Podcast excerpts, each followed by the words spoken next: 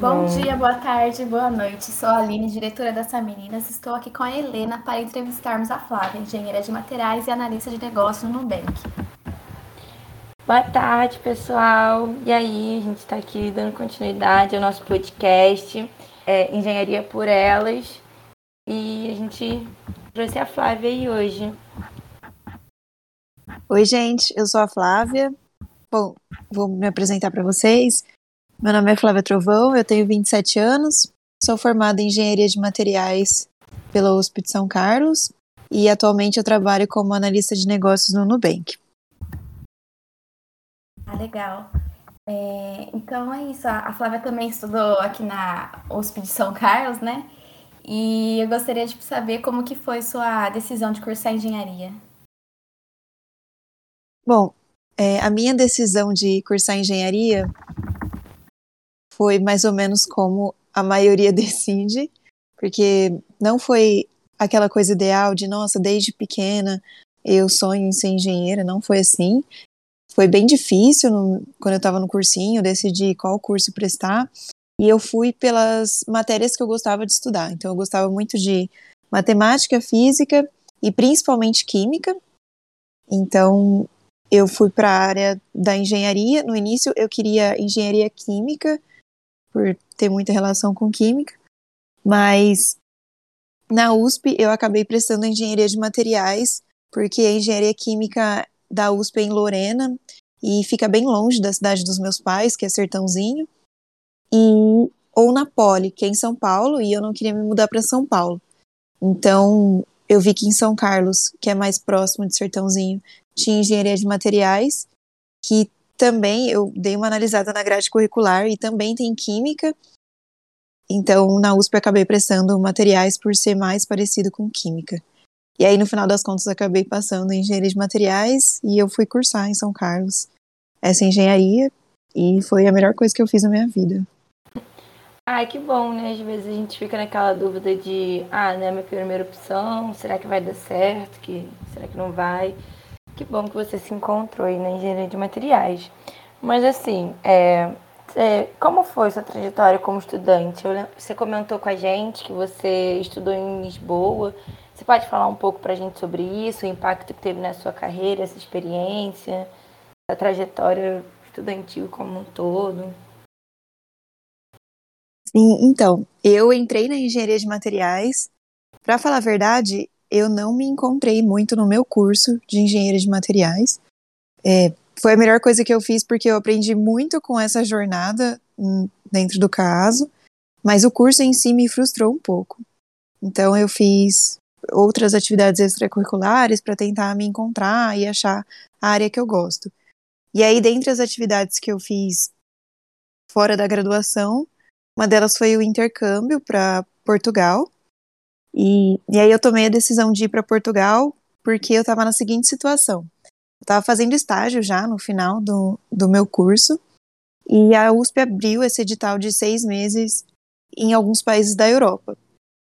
E eu pensei assim, bom, essa vai ser a minha última oportunidade de fazer intercâmbio na minha graduação, porque eu já estava no estágio, no semestre seguinte eu ia fazer o TCC e aí eu já ia me formar. Então, antes de entregar o TCC, eu queria ter uma experiência internacional. E aí a USP abriu esse edital de seis meses fora, e dentre os países desse edital, todos precisavam comprovar é, fluência na língua. Então, tinha alguns países que exigia uma nota do TOEFL, outros, tipo a França, exigia um teste de, de francês, e Portugal era o único que não exigia teste de, de língua, mesmo porque, né, português. E e aí também não dava tempo de eu fazer o teste para ir para um país que não fala português e me inscrever no edital, porque o edital ele ficava aberto 10, 15 dias. E para fazer essa prova, por exemplo, TOEFL, eu tenho que agendar a prova e aí demora mais um tempo para sair a nota. Então, não ia dar tempo de fazer a prova e me inscrever no edital depois. Então, eu acabei me inscrevendo em Portugal, que não exigia nenhum teste de língua. Se eu não me engano, eles pediam inglês de intermediário avançado, porque as aulas do último ano na, na Faculdade de Lisboa, eu fiquei no, eu fui estudar no Instituto Técnico de Lisboa. E nas últimas, nos últimos anos, as aulas são ministradas em inglês, porque tem muito estudante de outros países. Então, eles dão aula em inglês e a gente, quando tem que apresentar trabalho ou escrever, eu tive que escrever um, um artigo, tem que ser tudo em inglês. Então, eles exigiam essa, é, esse conhecimento na língua inglesa, mas eu não precisava comprovar com nenhuma prova. Então, foi o, o país que deu certo ali no momento de eu fazer intercâmbio. Ah, legal. Então o inglês era mais para você conseguir acompanhar as aulas mesmo, né? Então você tinha que ter esse pré-requisito, mas não precisava provar que tinha, né? Sim. E aí, e aí você perguntou como foi o impacto da minha carreira, né? Bom, a experiência internacional ela tem um impacto muito positivo tanto na vida pessoal quanto na vida profissional. E, e aí esse impacto eu posso, para mim, é, posso dividir em, duas esferas. A primeira é autoconhecimento, porque quando você vai para um, é, para um lugar longe da, da onde você está acostumado, com outras leis, pessoas diferentes, uma cultura diferente, querendo, assim, Portugal tem uma cultura parecida com o Brasil, mas ainda assim tem muita coisa que é diferente, sabe? As pessoas têm outros costumes. Então, você acaba saindo da sua zona de conforto e você tem que começar a sua vida do zero lá, né? Então, você acaba é, descobrindo o que você gosta de fazer, é, as coisas que você dá valor, isso longe da influência dos amigos que você está acostumado a andar, longe da influência dos seus pais. Então, isso é muito importante para o autoconhecimento. E a segunda esfera é autoconfiança. Porque quando você está num lugar que você tem que construir tudo sozinha, do zero, então é, desde abrir conta no banco até fazer coisas que você nunca tinha feito antes, por exemplo. Eu nunca tinha apresentado um trabalho em inglês. E lá em Portugal eu fui obrigada a apresentar. Então, desafios desse tipo acabam te tornando mais forte. E aí isso gera mais autoconfiança para você assumir desafios cada vez maiores. Então, isso para mim foi muito importante na minha experiência profissional, porque hoje eu tenho menos medo. Assim, sempre tem aquele frio na barriga quando você vai assumir um desafio, né? Mas eu tenho mais confiança de que eu vou conseguir superar do que antes de fazer o intercâmbio. Eu acho muito legal você ter dito isso, porque as pessoas, ao meu ver, né, acham que ah, o importante de uma viagem internacional é que ela pesa no currículo. Uma experiência assim pesa no currículo. Só que com a sua fala a gente pode ver que não é só o currículo né, que muda. A gente também muda, a gente se torna uma pessoa é, melhor, né? uma pessoa mais confiante, uma pessoa capaz de aceitar cargos de liderança. Eu acho que nessa área que a gente tá, principalmente quando você trabalha com engenharia, você precisa ter essa confiança, né? essa autoconfiança para você estar tá sempre inovando, estar tá sempre buscando novos desafios, querendo ser melhor. Então, achei de verdade muito legal isso que você falou. Ah, tipo... Exatamente. Para quem é formado em engenharia, assim, com certeza você vai encontrar desafios na, na sua jornada de carreira. Então, a experiência internacional te dá mais confiança para seguir nessa jornada. E você falou de currículo, né? Eu acho que algumas empresas olham para a experiência internacional como algo tipo um plus no currículo, né? Mas no Nubank, por exemplo, não é algo obrigatório. Então, eu acho que a minha experiência internacional me ajudou no processo seletivo, mas não foi algo decisivo para eles me contratarem, sabe? Porque eu sei que tem muita gente que trabalha como analista no negócio Nubank que não teve experiência internacional. Então, não é algo obrigatório. Ah, legal. É, eu vi aqui que você estagiou na Raiz e eu gostaria de saber como que foi esse processo, se foi logo depois que você chegou do, Portugal, como que foi, e um pouquinho sobre o processo seletivo também. Bom, é, eu fiz estágio na Raizen e foi antes do meu intercâmbio, então eu fiquei na Raizen durante oito meses e eu vou começar falando do processo seletivo. Quando eu estava procurando estágio, eu me inscrevi em praticamente todas as vagas de estágio que eu encontrava Então, eu fazia muita inscrição pelas, pelo site da CIA de Talentos, pela Cross, assim, esses sites de recrutamento. E a, a, minha história com a Raiz é engraçada, porque eu fiz a inscrição pela CIA de Talentos, aí eles mandam vários testes, né, pra você fazer, e aí depois tem uma fase presencial. Eu não sei como é hoje, mas na época tinha uma fase presencial com os gestores. E aí eu fui até essa etapa presencial, eu estava disputando uma vaga no comercial de estágio, e, e aí nessa etapa presencial eu não passei, então eles me reprovaram e aí encerra o seu ciclo no processo seletivo, né? Então, eu já tinha descartado a raiz. Mas aí teve um dia que um amigo meu, que não era do curso, ele era da produção, ele sabia que eu estava buscando estágio e aí ele falou que tinha uma menina da sala dele que estava fazendo estágio na Raizen. E ele perguntou se eu queria que ele indicasse meu currículo para ela, porque ela disse que eles estavam procurando estagiários porque abriram algumas vagas lá. Aí eu falei que sim, né? Aí ele enviou meu currículo para ela e ela encaminhou lá dentro do RH para a vaga que eles estavam procurando estágio. Então foi uma vaga pontual, foi uma vaga fora do processo seletivo de estágio que estava rolando com a CIA de talentos. E aí para essa vaga pontual, o processo foi bem simples, eu fiz uma entrevista com uma pessoa da RH, aí depois ela me passou para uma entrevista com a gestora da vaga, e, e aí eu fui contratada. Então, o que ficou de aprendizado nesse, nesse meu processo é que conseguir estágio por inscrições nesses sites é possível, só que às vezes é muito concorrido. Por exemplo, eu lembro que Ambev era absurdo o número de candidatos por vaga. Então, é, um, uma coisa que pode dar certo é o networking. Então eu consegui o meu estágio na Raizen porque eu tinha um amigo que tinha uma amiga que me indicou. E aí esse network me ajudou a conseguir meu estágio. No Nubank foi a mesma coisa. Hoje eu estou no Nubank porque eu tenho um amigo que também trabalha lá e ele indicou meu currículo. Então a dica que eu deixo assim para vocês que estão prestando estágio é não se prendam aos processos que estão abertos no site da, da Sede Talentos, nesse site de recrutamento. Eu acho que são importantes participar, eu acho que pode acontecer de se, vocês serem aprovados, mas olham também para o network de vocês, pergunta para as pessoas que já estão nas empresas, quando que vai abrir vaga, porque de repente a pessoa pode indicar o seu currículo e aí você corta caminho não precisa passar por todas as etapas tradicionais do processo seletivo de estágio. E você consegue uma boa empresa também. Bom, então esse foi o meu processo seletivo. E aí, como foi o meu estágio, né? Aí eu entrei na Raizen, eu estagiei na parte de suprimentos.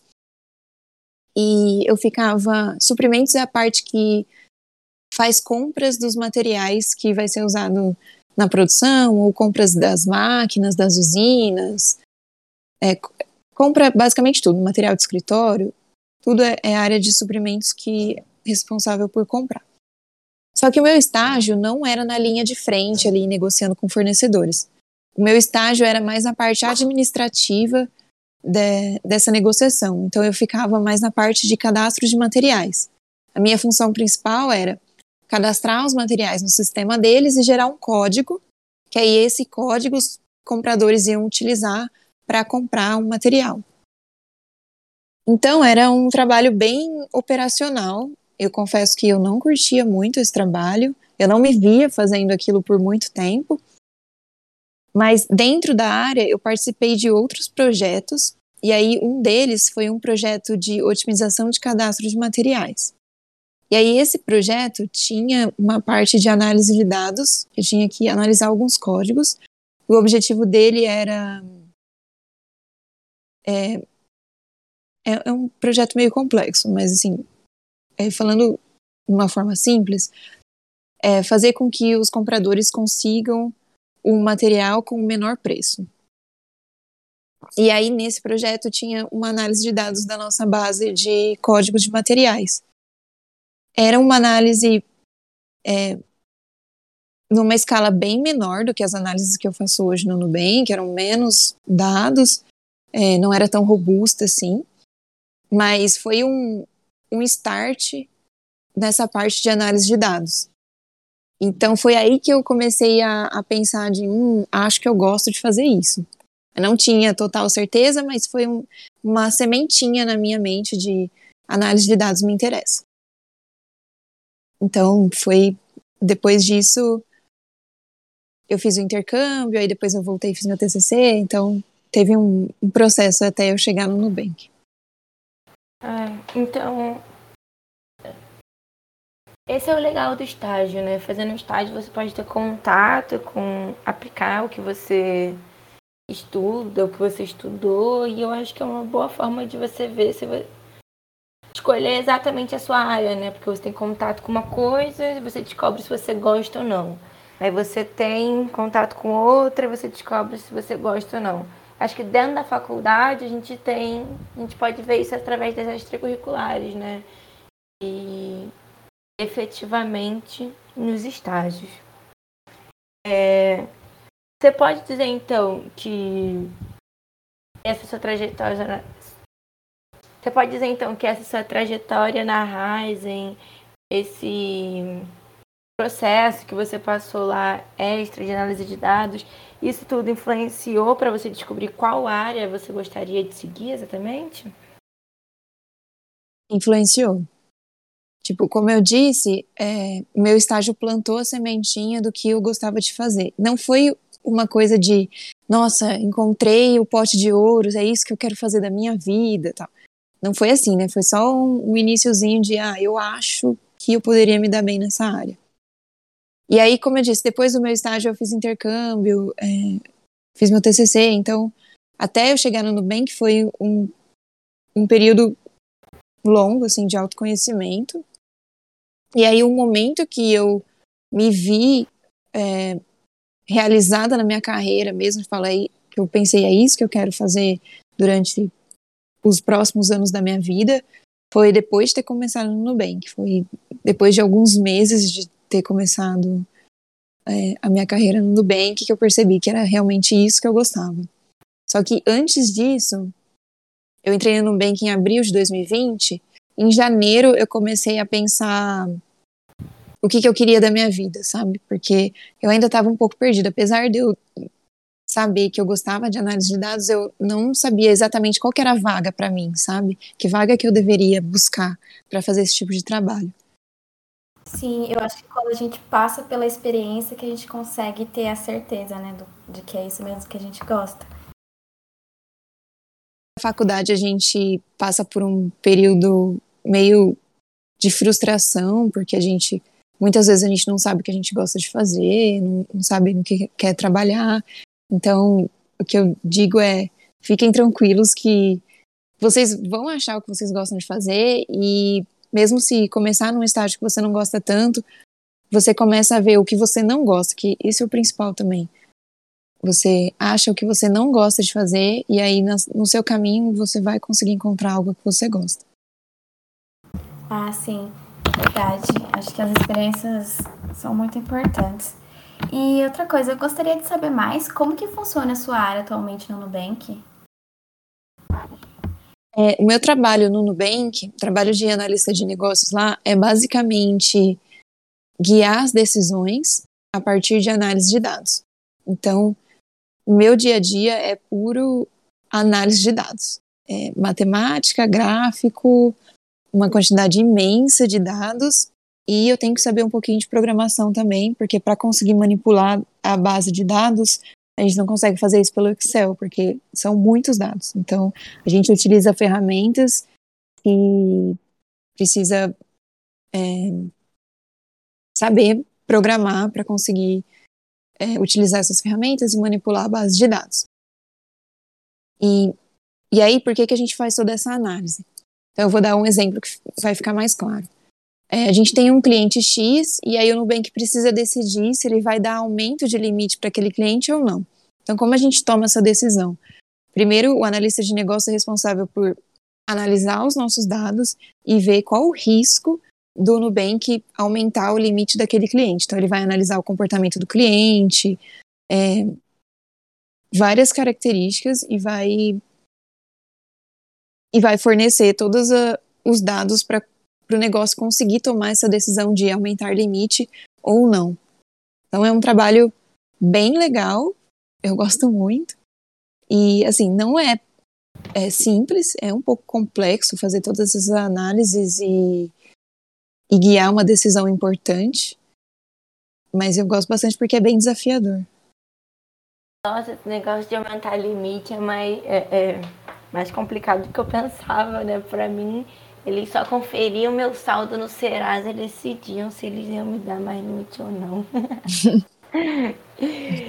é, dando continuidade, é, a gente sabe que a engenharia, né, a área tecnológica em si, é, a gente sabe que a área de engenharia, na verdade a área tecnológica no geral, ainda é muito masculinizada. Eu gostaria de saber se em algum momento da sua graduação ou da sua vida profissional você sente que você sofreu algum tipo de violência de gênero. Se você já passou por alguma situação constrangedora ou alguma coisa assim. Se você tem alguma dica para as meninas de como reagir caso isso aconteça, o que fazer. É, alguma dica no geral, né? De como ser uma mulher de sucesso nessa área. Frio, uma violência explícita mas eu sei que todas nós estamos vulneráveis a isso. E só que uma coisa que eu senti muito foi a síndrome da impostora, que apesar de não ser uma violência é, externa, explícita, assim, é algo que atinge muitas mulheres. Então, o que é a síndrome da impostora? É você não se sentir capaz de estar naquele lugar, é você se sentir uma impostora no meio daquelas pessoas. Então, ah, eu acho que eu não, não mereço estar aqui nesse cargo, eu não mereço estar aqui cursando esse curso na minha faculdade, porque não se sente preparada para isso. E isso acontece porque a gente não tem referências de mulher, a gente não tem muitas referências de mulheres na engenharia, na área de tecnologia. Então falta representatividade e isso acaba gerando esses questionamentos na gente, né? A gente se pergunta: ah, será que eu deveria estar tá aqui nesse cargo? Será que eu deveria estar tá aqui cursando esse curso nessa faculdade? A gente acaba se subestimando. Então, isso é algo que me afetou bastante, tanto no início da faculdade como no início do meu trabalho. E o que eu tento fazer é, quando vem esses pensamentos, é identificar estou tendo síndrome da impostora, sabe? Isso não é real, tipo, esse pensamento não é certo. E, e se posicionar também. É, não, não deixar com que é, os homens te intimidem, sabe? Se você tá numa reunião que só tem homem, não deixa com que isso te diminua. Você tem que se posicionar, você tem que fazer sua voz ser ouvida. E eu acho muito importante também as mulheres serem unidas, porque hoje a sociedade prega muita competição entre as mulheres e a gente tem que lutar é, pelo lado oposto. A gente tem que lutar para ter cooperação entre as mulheres, porque só assim a gente vai conseguir conquistar o nosso espaço, tanto na engenharia ou qualquer lugar de sociedade, e criar representatividade para as futuras gerações de mulheres. Então, o que eu, uma dica que eu deixo aqui é a gente precisa se unir e cooperar mais umas com as outras. Nossa, eu concordo 100% com o que você acabou de falar, desse negócio de cooperação, porque nós já somos poucas, né? Se, for, se decidirmos agir umas contra as outras, onde a gente vai chegar? É, eu vejo isso, por exemplo, dentro do curso. Eu lembro que eu tive muita dúvida se eu ia ou não para USP. Eu passei na USP, passei na FRJ.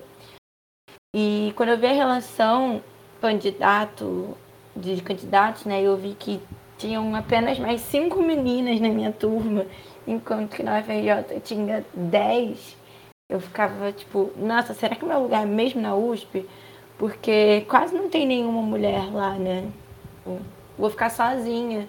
Só que eu me senti bem recepcionada pelas meninas do curso e tudo mais. Eu e as meninas da minha turma, a gente se uniu bastante e foi o primeiro passo, assim, para mim continuar. Porque é muito difícil. É muito difícil você se posicionar quando você está rodeada de homens, né? Ainda mais quando você, tá acostum... você não está acostumada com isso. Eu cresci sendo rodeada de mulheres, minha família tem muitas mulheres, nas minhas turmas de aula sempre foram muitas mulheres, então assim, foi muito complicado para mim no início e eu acredito que é muito complicado também para para as outras mulheres do nosso curso, né?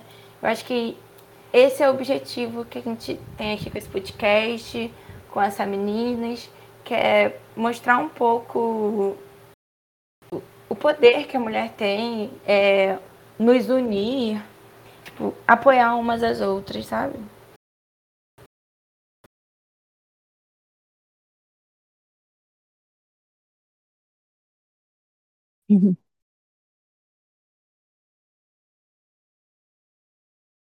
Imagina, meninas, eu que agradeço. Eu acho que é muito importante esse trabalho que vocês estão fazendo. É, quando eu conheci a Aline, que ela falou que ela tinha fundado essa parte, esse braço da Sameca, eu, nossa, eu gostei muito e eu fiquei pensando, nossa, eu devia ter tido essa, essa ideia quando eu estava na graduação, porque é muito importante, muito importante a gente buscar representatividade. Então, eu espero que o projeto de vocês é, dure por muito, muito tempo e enriqueça muitas meninas aí, empodere muitas mulheres. Sim, com certeza. Tanto que é, a figura de referência, a inspiração é muito importante para a gente, que a ideia central do nosso podcast é esse, né? Do nosso Samicast, é trazer é, figuras de referências para as, as mulheres, as meninas que estão se formando e querem seguir nessas áreas muitas vezes masculinizadas. Bem legal. Inclusive, é, a sua participação aqui foi muito enriquecedora. Aceitar fazer duas vezes o, o Samiacast com a gente, nossa, foi muito bom, assim, de verdade. Agradeço bastante.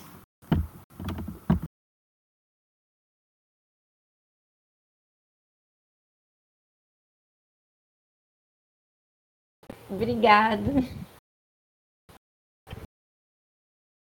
E assim, para finalizar o nosso podcast hoje, a gente gostaria que você deixasse alguma palavra, não sei, alguma frase de estímulo, um último recado para as meninas que estão pensando em seguir a área de engenharia ou já estão nesse processo.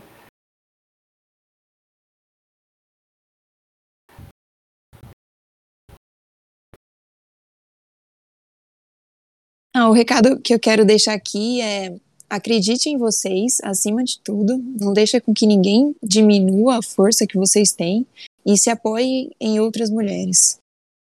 Apoiam e, e ajudem outras mulheres.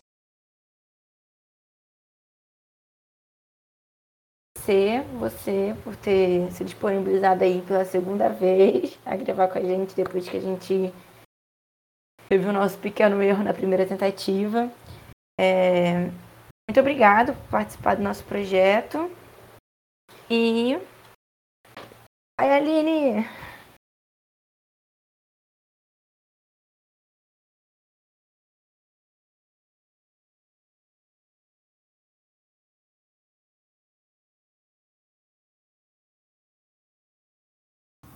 Muito obrigada, Flávia. Agradeço bastante essa dupla disponibilidade sua. E é isso, vai ser muito enriquecedor para várias meninas. Juntas somos mais fortes.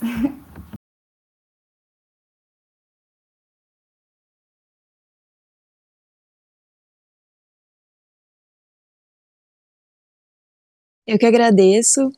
É, eu fico à disposição para quem quiser trocar uma ideia sobre carreira, curso. Podem me adicionar no LinkedIn, no Instagram. É Flávia Trovão, super simples. E me mandem uma DM se vocês quiserem conversar mais. Tchau, gente. Beijo.